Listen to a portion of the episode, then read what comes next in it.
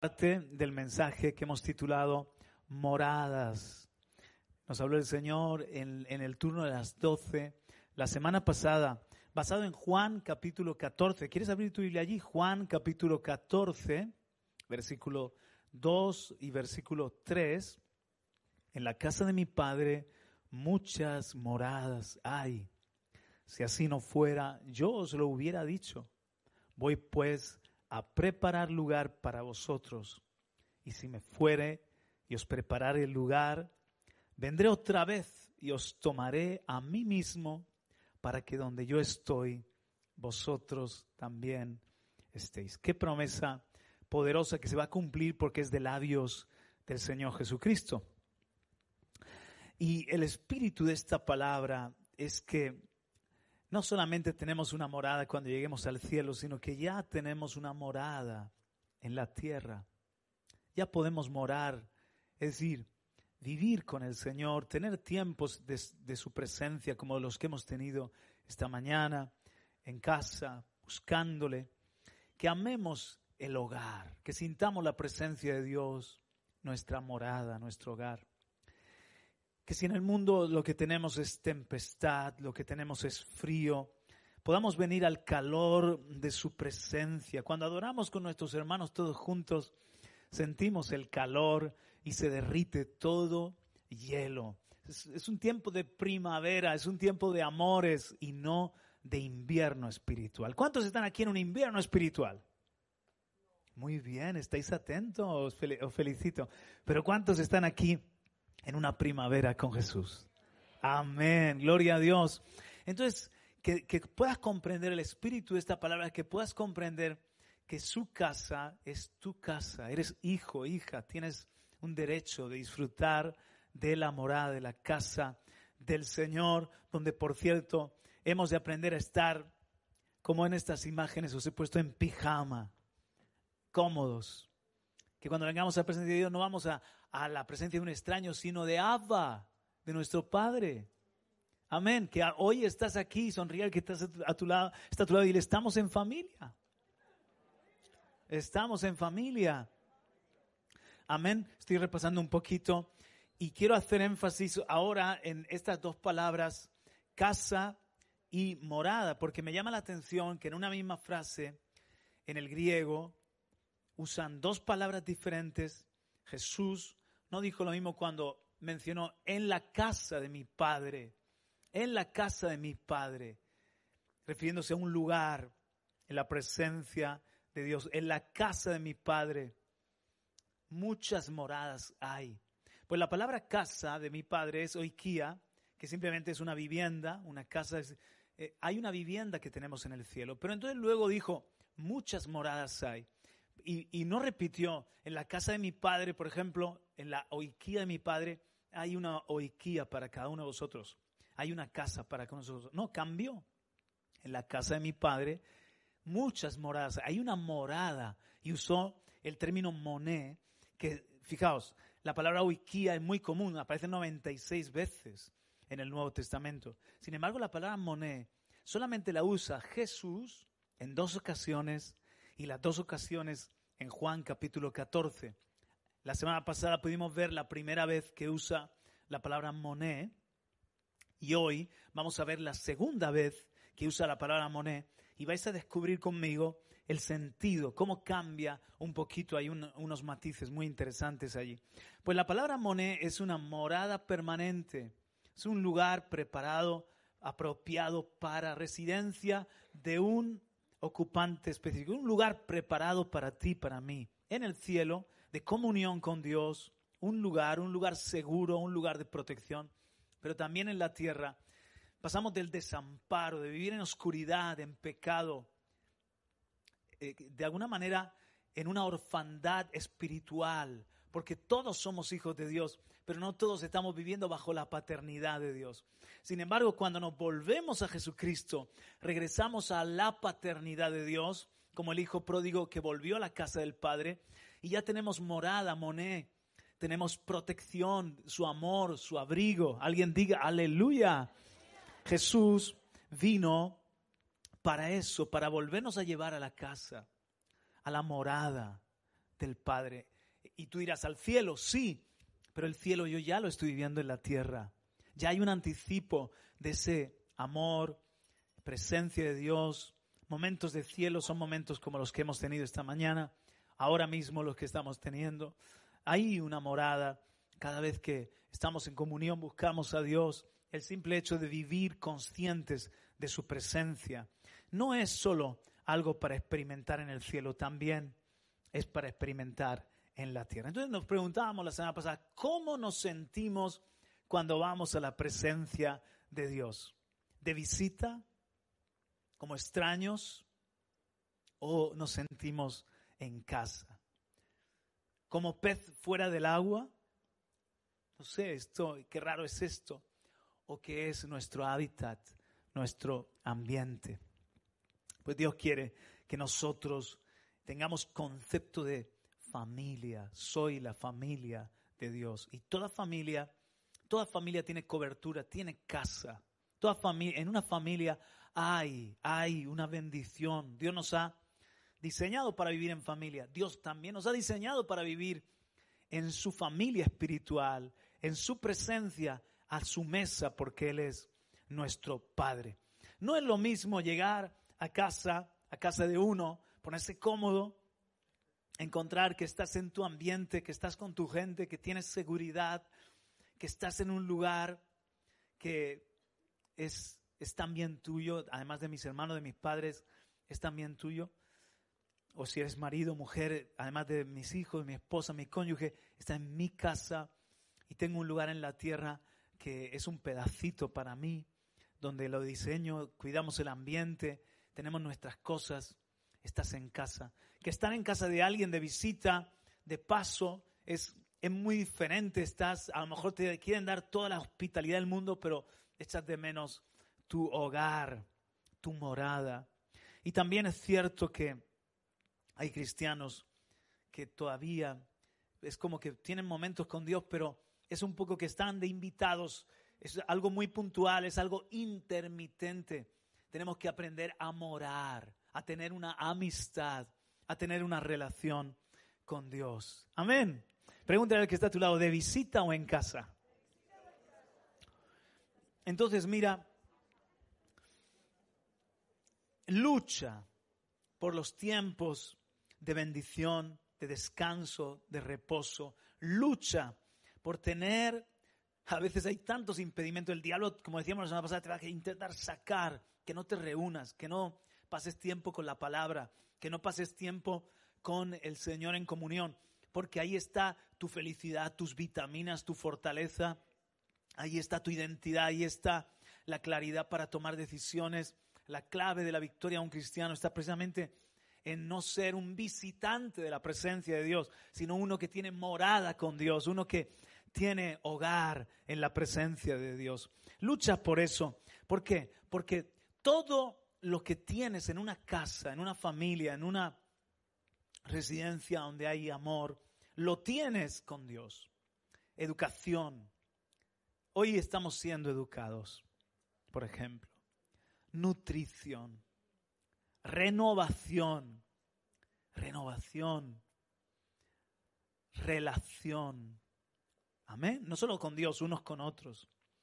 Aleluya edificación, diversión. Todo eso nos lo da la presencia de Dios y la persona del Espíritu Santo. Y ahora entramos, después de este breve repaso, entramos a lo que nos toca hoy. La segunda vez que se usa moné, morada, en el Nuevo Testamento, otra vez de labios de, de Cristo Jesús, y de nuevo en Juan capítulo 14, versículo 20, si quieres buscarlo en tu Biblia, versículo 20 Leamos allí, en aquel día vosotros conoceréis que yo estoy en mi Padre y vosotros en mí. Y yo en vosotros. El que tiene mis mandamientos y los guarda, ese es el que me ama. Y el que me ama será amado por mi Padre, y yo le amaré y me manifestaré a él. Le dijo Judas, no el Iscariote, Señor, ¿cómo es que te manifestarás a nosotros y no al mundo? Y aquí está la diferencia, ojo, entre hijos de Dios y gente que aún no conoce a Dios. 23. Respondió Jesús y le dijo, el que me ama, mi palabra guardará. Y mi Padre le amará y vendremos a Él y haremos morada con Él. No solamente yo tengo una morada en Dios, Dios tiene una morada en mí. Dios habita en la tierra. ¿Dónde habita en la tierra? ¿Dónde está Él? Él habita por el Espíritu Santo en cada uno de aquellos que le amamos y guardamos su palabra. Yo he aprendido a vivir en Él, pero también tengo que entender que Dios busca moné en mí, no oikia. No simplemente habito allí, pero no estoy a gusto. Tengo una vivienda allí, pero me tratan como visitante y no como el rey, el dueño de esa casa. Él busca moné, él busca morar, estar a gusto, estar en su casa. Él busca un lugar permanente para vivir en mí de una manera perpetua, permanente, para siempre. ¿Entiendes esto? Wow. Apocalipsis 21 lo dice de una manera eterna. Versículo 2, ahí creo que alcanzas a leerlo. Y yo, Juan, vi la santa ciudad, la nueva Jerusalén, descender del cielo de Dios, dispuesta como una esposa ataviada para su marido. Oye, ¿en qué quedamos? ¿Es una ciudad o es una esposa? Las dos cosas. La iglesia de Jesucristo, compuesta por judíos y gentiles que hemos creído en Él, somos su esposa, pero al mismo tiempo somos la ciudad, la Jerusalén, la nueva Jerusalén. Verso 3. Y oí una gran voz del cielo que decía, he aquí el tabernáculo de Dios con los hombres, y Él morará con ellos, y ellos serán su pueblo, y Dios mismo estará con ellos como su Dios. Enjugará Dios toda lágrima de los ojos de ellos, y ya no habrá muerte, ni habrá más llanto, ni clamor, ni dolor, porque las primeras cosas pasaron. Bendito sea el Señor. Qué esperanza gloriosa. Qué seguridad. Entonces, eternamente yo voy a vivir con Él en el cielo. Pero Él ha decidido morar en nosotros, somos su templo. Ya el tabernáculo no es físico, el tabernáculo somos su iglesia. Es la ciudad donde Dios mora, donde Dios es el rey y está sentado en el trono. Eso ya, si es una realidad eterna, también moné en la tierra, moné en la tierra en los dos sentidos que yo me sienta a gusto viviendo en su presencia, no de visita, sino que es mi casa. Pero que Dios entienda, Dios vea, Dios esté a gusto en mi vida, Moné, yo sea su casa, yo sea su habitación, donde Él puede vivir, donde Él puede decir, este es mi hogar, este es mi lugar. En muchos lugares no puedo recostar la cabeza, pero en la vida de Juan Carlos, en la familia de Juan Carlos y Vanessa, y en la de cada uno de nosotros, yo puedo recostar mi cabeza en un lugar donde yo tengo allí a mis amigos, a mis amados, a mi gente, a mi familia, a los que me adoran, aleluya. Y esto ya es diferente. Porque ahí nos hacemos otras preguntas. Ya no es si estoy yo a gusto en su presencia, sino si Él está a gusto en mi presencia. si Él está a gusto viviendo en mi vida. ¿Cómo se cumple eso? Mirad, en el versículo 16 de Juan 14, espero que todavía estéis allí y que subrayes y ames tu Biblia.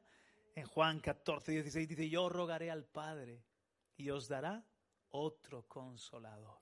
Eso se cumplió en Hechos capítulo 2 cuando viene el Espíritu Santo enviado a la tierra y se le llama el Paracletos, el consolador. ¿Para qué vino? Para que esté con vosotros para siempre. El Espíritu de verdad, al cual el mundo no puede recibir. ¿Cómo se manifiesta Él a nuestra vida? Cuando nos da su Espíritu y vive en nosotros.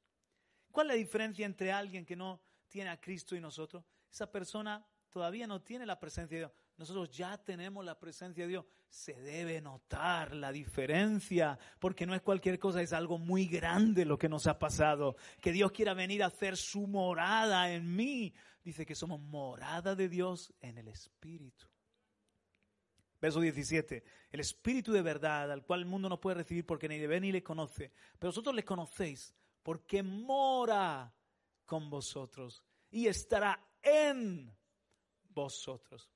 ¿A qué se refiere con mora con vosotros? A la vida que Jesús pasó tres años y medio con sus discípulos, convivió con ellos, comió, durmió, discutió, les enseñó, caminaron juntos. Dice, ahora mora con vosotros, pero yo me voy al Padre, pero no os dejo huérfanos. Mando al Espíritu Santo que seguirá morando, pero ya no solamente con vosotros, sino en vosotros. Pero de igual forma, el Espíritu Santo quiere, cuando yo me acuesto estoy con Él, cuando me levanto estoy con Él, cuando vengo a la iglesia estoy con Él, cuando voy al trabajo, cuando como, cuando estoy duchándome, cuando estoy en, no sé, en el banco tomando decisiones, Él mora en mí. Es una morada en la que tenemos, igual que cuando Jesús convivía con sus discípulos, ahora el Señor sigue conviviendo con nosotros. Tremendo. El versículo 18. No os dejaré huérfanos, vendré a vosotros. Ahora, 26. Mas el Consolador, el Espíritu Santo, a quien el Padre enviará en mi nombre, Él os enseñará todas las cosas y os recordará todo lo que yo os he dicho. Entonces, ¿cómo puede ser, dice Jesús, el que me ama y guarda mi palabra, vendremos a Él y haremos morada con Él? Pero el Padre está en el trono y el Hijo sentado a su diestra está en el trono. De hecho, todavía Jesús no ha vuelto, Él volverá, estamos esperando su segunda venida. ¿Cómo puede ser que ya cumple esa promesa? Porque el Espíritu Santo es la plenitud de Dios. Al tener al Espíritu Santo tienes a Cristo y tienes al Padre. No tienes un poquito de Dios, tienes la plenitud de Dios en la tercera persona de la deidad, en la, en la persona del Espíritu Santo. Denle un aplauso, hagan algo. Eso es tremendo. Aleluya. Entonces tienes, fíjate, la paternidad del Padre, la figura de Cristo que Él es esposo, la amistad con el Espíritu Santo, consejo, educación, Él os recordará todas las cosas, os guiará toda la verdad, tienes la guía de Dios. Bueno, todo lo que, renovación, fuerza. Ahora, la pregunta es, otra vez, ¿cómo se siente el Espíritu Santo morando con nosotros? ¿Cómo se siente el Espíritu Santo en esa convivencia? Tiene que taparse la nariz diciendo, madre mía, este tiene la casa sucia. Tiene que mirar a otro lado diciendo, no, en este momento lo está haciendo él, yo me quedo arrinconadito en el, en el, pues morada de Dios en el espíritu, me quedo arrinconadito en el espíritu, porque lo que está pensando o lo que está haciendo no me identifico para nada. Y poco a poco el Espíritu Santo se puede ir entristeciendo en vez de estar a gusto en nuestra vida. ¿Dónde quiere, una pregunta muy importante, ¿dónde quiere habitar el Señor? Voy a preguntar esto y dónde, dónde le gusta habitar el Señor. Es una forma de responder a la, a, la, a, la, a la, pregunta, ¿estará a gusto en mi vida? ¿Cómo sé que está a gusto en mi vida? Bueno, ¿dónde le gusta habitar? ¿Dónde quiere habitar? ¿Cómo puedo tener yo una buena morada, una buena moné para el Señor? En primer lugar, él, quiere habitar donde se le obedece. ¿Dónde, mis hermanos? Donde se le obedece. Lo hemos leído antes. El que me ama, mi palabra guardará. ¿Cuántos son aquí guardadores de palabra? Y mi Padre le amará. Y vendremos a Él y haremos morada con Él. Ahí está. El que tiene mis mandamientos y los guarda. ¿Qué guardarlos? ¿Saberlo de memoria, Juan Carlos? No. ¿Cómo tú guardas la palabra? Al vivir la palabra. ¿Por qué Cristo es la palabra, el verbo, hecho carne? Porque Él no solo habló la palabra, Él fue la palabra, vivió la palabra, armonizaba su vida con la palabra, tenía una concordancia, una coherencia, la vida del Hijo con todo lo que es la palabra de Dios. ¿Eh? El que me ama será amado por mi Padre y yo le amaré y me manifestaré a Él. Entonces, es guardar, es obedecer. Cuando tú eres alguien que quieres de corazón obedecer al Señor, el Señor está a gusto en tu vida. De hecho, a, mí me ha ministrado la, la frase de Jesús, el Hijo del Hombre no tiene dónde recostar su cabeza, porque la cabeza en la Biblia habla de gobierno. En muchos lugares quieren tener el brazo de Dios. Pero la pregunta es si queremos tener el gobierno de Dios que el Señor repose su cabeza, su gobierno en nuestra vida. En muchos lugares quizás queremos los, beneficios y las riquezas y las bendiciones del reino. Pero la pregunta es si queremos al rey sentado en el trono o todavía sigo yo. Si no puedes decir aleluya, pues di ahí. ¿Dónde quiere habitar el Señor? El Señor ama habitar entre los niños.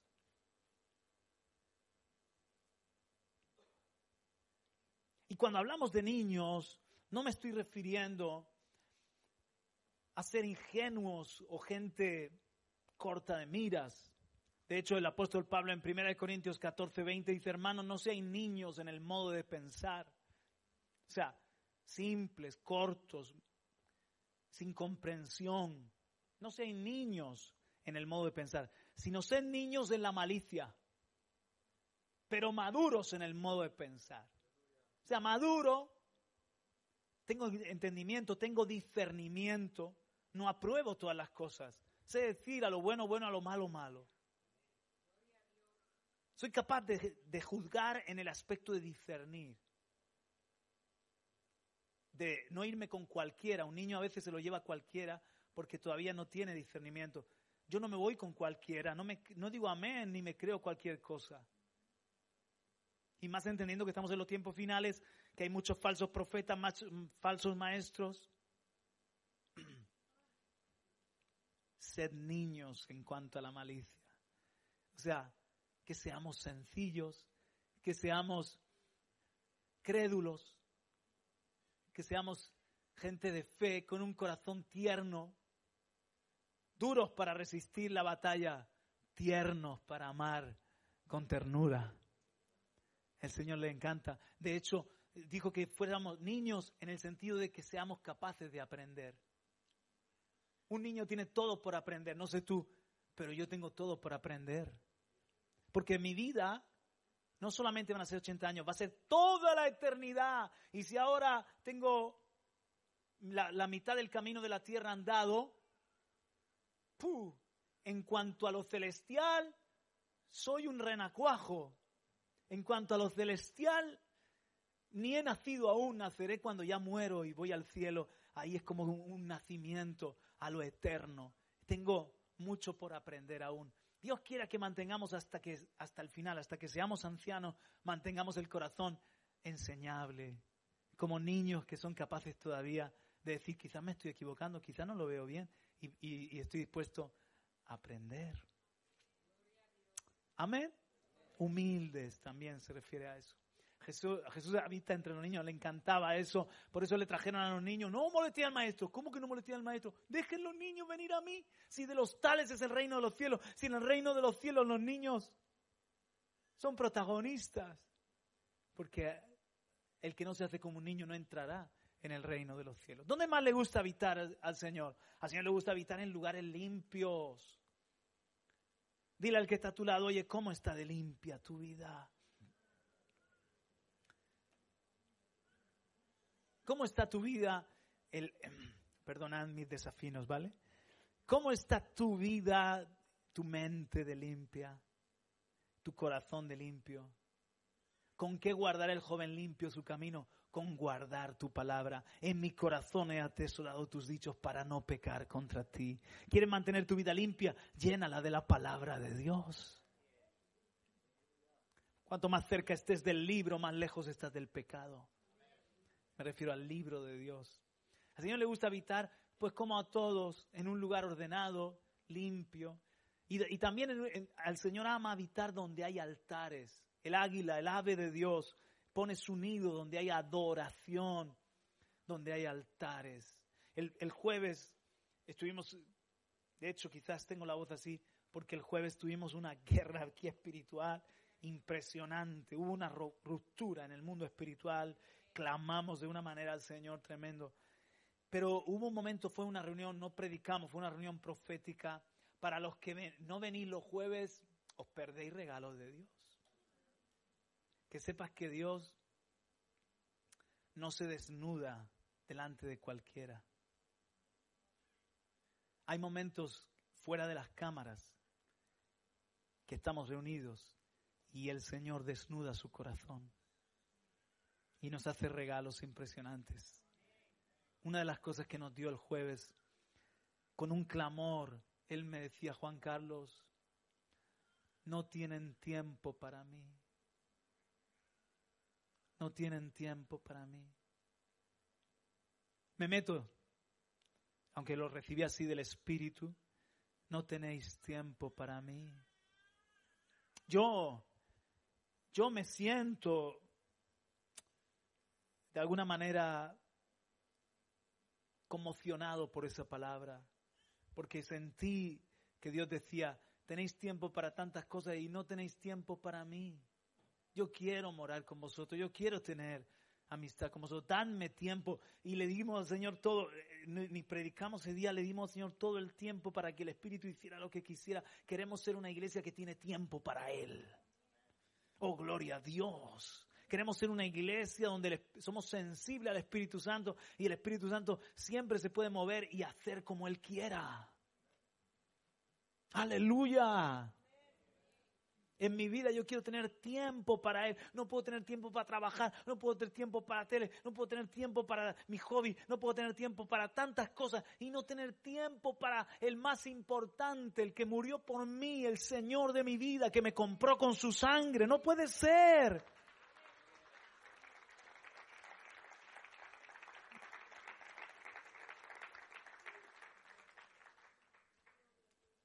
Escucha el llamado a los pies del rey.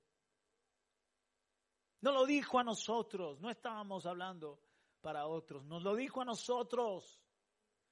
No tienen tiempo para mí. Y sentí una tristeza porque el Espíritu del Señor nos anhela celosamente. Qué pena, tengo que terminar ya. Bueno, ¿dónde le gusta habitar? Donde se le escucha donde se le escucha. ¿Os acordáis que en Silo escaseaba la palabra del Señor? Escaseaba la visión. ¿Por qué se cayó el Señor? ¿Por qué se cayó en Silo? ¿Por qué ya no hablaba? Porque allí ya nadie le escuchaba, exceptuando a Samuel. ¿Por qué cayó en Silo? ¿Por qué cerró la boca en Silo? Porque ya no estaba a gusto. Cuando tú no estás a gusto en un lugar, no quieres hablar, no abres el corazón. Tú, quieres saber si Dios está a gusto en tu vida, Él va a estar hablándote constantemente. Él va a, abrir, va a abrirte su corazón. Tú le hablas a Él, pero Él quiere hablarte a ti también. Aleluya. Gloria a Dios. ¿Dónde le gusta habitar al Señor? Donde hay sensibilidad espiritual. No entristezcáis al Espíritu. No, no podemos tratarlo de Dios mecánicamente. No, no podemos ser. Esto no es una religión, esto no es una receta de cocina. Así, así, así, así va a salir. No, no, no. Eh, eh, tenemos que tratar al Espíritu como una persona que tiene anhelos, que tiene deseos, que tiene sentimientos. Estudialo. En nuestro libro de enseñanzas fundamentales para nuevos cristianos hablamos de la persona del Espíritu Santo, enseñamos de estas cosas.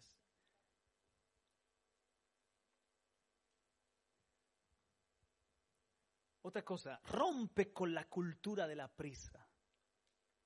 Rompe con la cultura del tiempo moderno, es la cultura de la prisa, de la necesidad. Corremos solamente para, para resolver cosas, para responder a necesidades y nos falta el tiempo de la paz, de la paz, de movernos por obediencia, no tanto por necesidad, de movernos con paz en lugar de, de con prisa. ¿Os acordáis Marta y María? Hay mucho Marta hoy en día en la iglesia. Hay mucho hacer, hacer, hacer. Nos falta más María. Jesús estaba a gusto con María, aunque no hubiesen comido ese día. Oye, hay que servir. Marta, hay que servir, pero en una cultura diferente. La cultura del reino es la cultura de la paz. Ah, intenta hacer las cosas en el reposo del Señor, en adoración para el Señor. Y así le va a agradar incluso tu servicio. Amén. ¿Dónde le gusta habitar el Señor? Donde estamos siempre con prisa y, y, moviéndonos por necesidad, como pollos sin cabeza. No, no, no. Donde tenemos tiempo para Él. Intentamos guardar la paz no tanto movernos por necesidad, que también tenemos que responder a necesidades, pero buscando el, constantemente, Señor, ¿y ahora qué? Señor, ¿cuál, ¿qué es lo próximo? ¿Por dónde sigue la cosa, Señor? Obediencia. Y Dios dice, qué a gusto estoy en esta casa. Quiero volver a esa casa de Marta, de María y de Lázaro. Aleluya. Amén. Y bueno, eh, voy a terminar con dos promesas. Esta es la primera promesa, la promesa para nosotros morando en Él. Es decir, cuando le hacemos a Dios morada, dice, el que habita, vamos a leerlo juntos a de tres, una, dos y tres, el que habita al abrigo del Altísimo morará bajo la sombra del Omnipotente.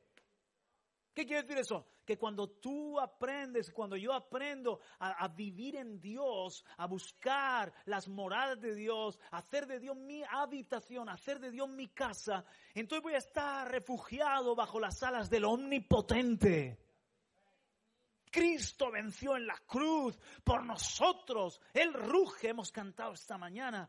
Él ruge como un león fiero. ¿Tú has oído un león rugiendo en la selva?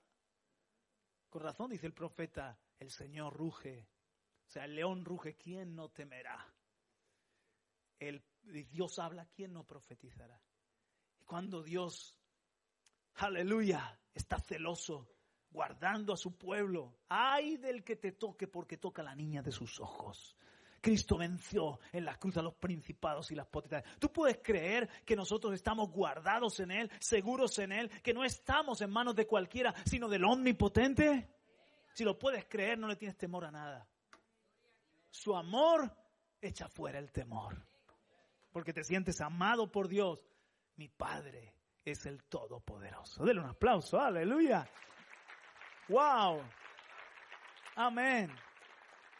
Y la, la, otra promesa, me encanta, la otra promesa es al revés. En lugar de yo morando en Él, cuando he aprendido, he entendido, he aprendido que Dios hace morada en mí.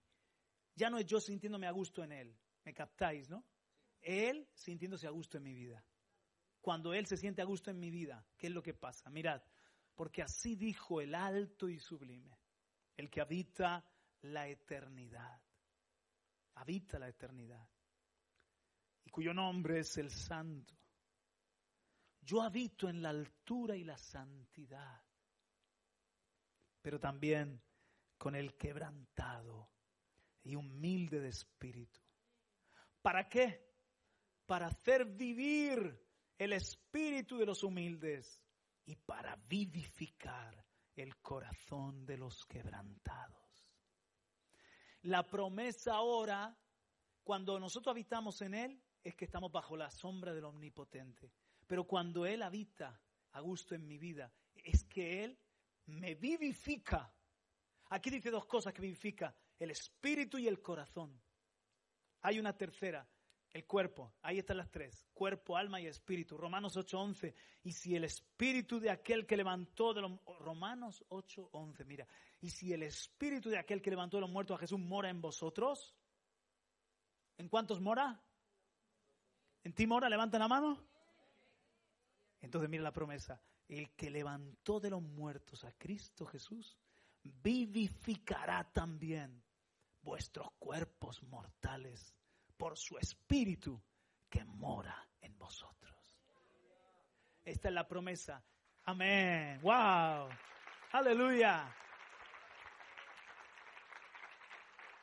Dios sabe que luchamos contra la enfermedad. Dios sabe que luchamos contra el desánimo. Dios sabe que luchamos contra la apatía espiritual. Dios sabe que luchamos contra temores, contra fuerzas del mal, contra el pecado y tantas cosas. Dios sabe que a veces nos falta vida, que a veces nos falta energía, pero dice Dios, tranquilo, que yo voy a morar en ti y cada día, lunes y martes y miércoles, y cada día yo voy a vivificar tu cuerpo y voy a vivificar tu alma y voy a vivificar tu espíritu. Yo me voy a encargar de hacerte vivir con vida y vida en abundancia. ¡Wow!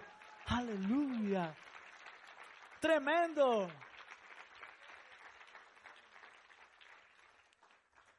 He buscado la palabra en hebreo es chayá.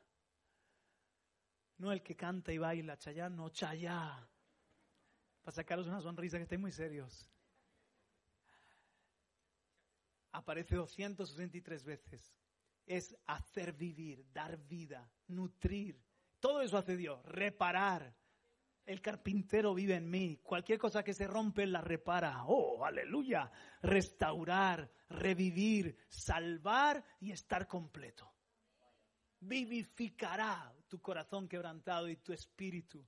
Lo hará vivir, hacer vivir, dar, dar vida, nutrir, reparar, restaurar, revivir, salvar. Es que el, hebreo es tan rico y el griego también.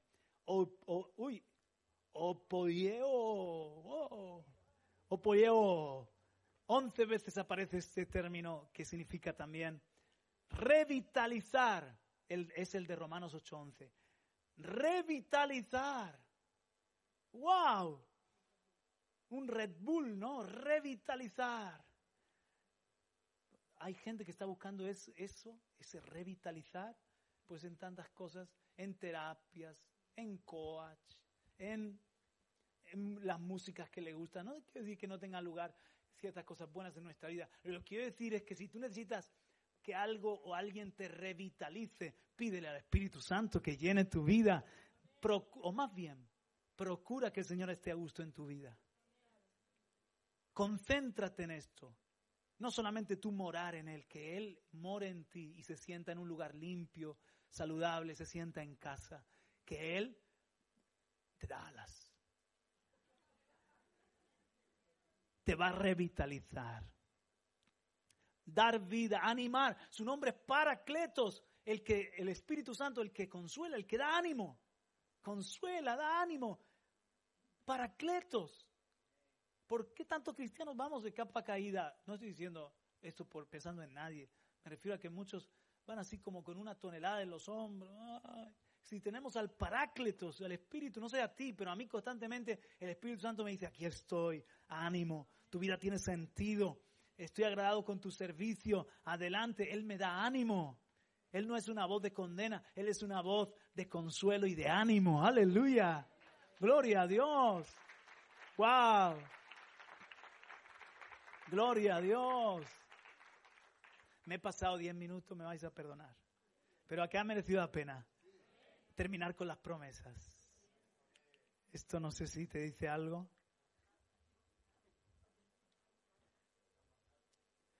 ¿Qué le pasaba a este, el extraterrestre? Juan Carlos ha empezado en el espíritu y va a terminar en la carne. ¿Qué le pasaba a este si no volvía a casa? Se moría. ¿Os acordáis que se estaba enfermando? ¿Qué te pasa? Y, la, respuesta del pobre marcianito era, no sé si era marciano, no sé de qué planeta era, pero la respuesta de este era, mi casa, como diciendo, o me llevan a mi casa o me muero. Pues así, aplícate el cuento, aplícate la peli. O vives en la presencia de Dios o te enfermas. O vives en la presencia de Dios o te mueres. Él nos vivificará. Den un aplauso y póngase en pie. Aleluya. Gracias, Señor. Recibimos tu palabra, Dios. Queremos vivirla ahora. Ayúdanos a vivir tu palabra, Señor. Gracias por hablarnos. Señor, que el gozo más grande de todo ser humano, vivir en la presencia tuya, en tu presencia y plenitud de gozo, sea algo que experimentemos cada día y todos los que me están viendo, escuchando, que puedan darle cabida a tu Santo Espíritu. ¿Por qué no le levantas tu brazo al cielo, tu mano derecha al cielo y le dices, Espíritu Santo, ven a vivir en mí. Espíritu Santo, llena mi vida. Yo quiero aprender a ser una morada dispuesta para ti. Muchas gracias. En el nombre de Jesús. Amén. Amén, amén. Que Dios te bendiga. Despedimos la conexión. Que Dios te bendiga. Saluda a tu hermano. Dale un abrazo. Vamos a limpiar este lugar.